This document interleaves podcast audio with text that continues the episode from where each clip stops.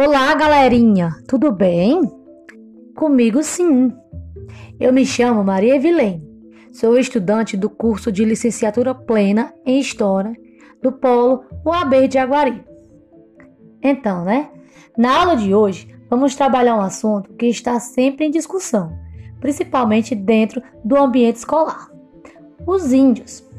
Pois é, Hoje vou falar um pouco com vocês sobre os indígenas que perpetuaram na região Nordeste pelos séculos 17 e 18, fazendo uma aula mais detalhada sobre os indígenas que viveram na ribeira do Jaguaribe.